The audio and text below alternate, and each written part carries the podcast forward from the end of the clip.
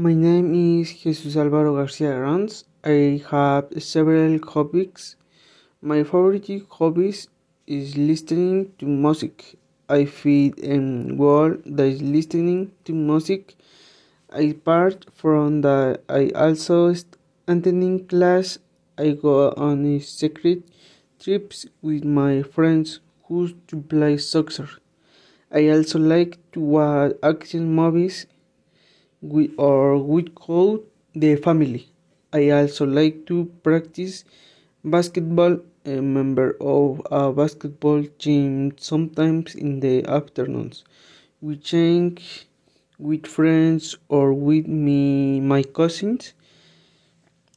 I would like that one day I could learn to cook and make uh, different types of food.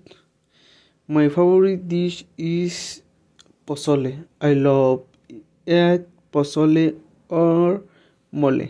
I also like to travel to come different places. I like to drive. I love to spend time with my family.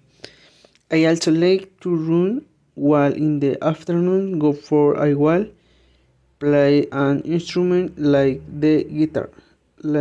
I like to talk with my friends before I will relax my jokes. I also like to go shopping with my parents. I like to have plants and keep the weather in the mornings. Having a bit like a puppy going for a walk with it. Spending time playing and caressing in with those are some of my favorite hobbies.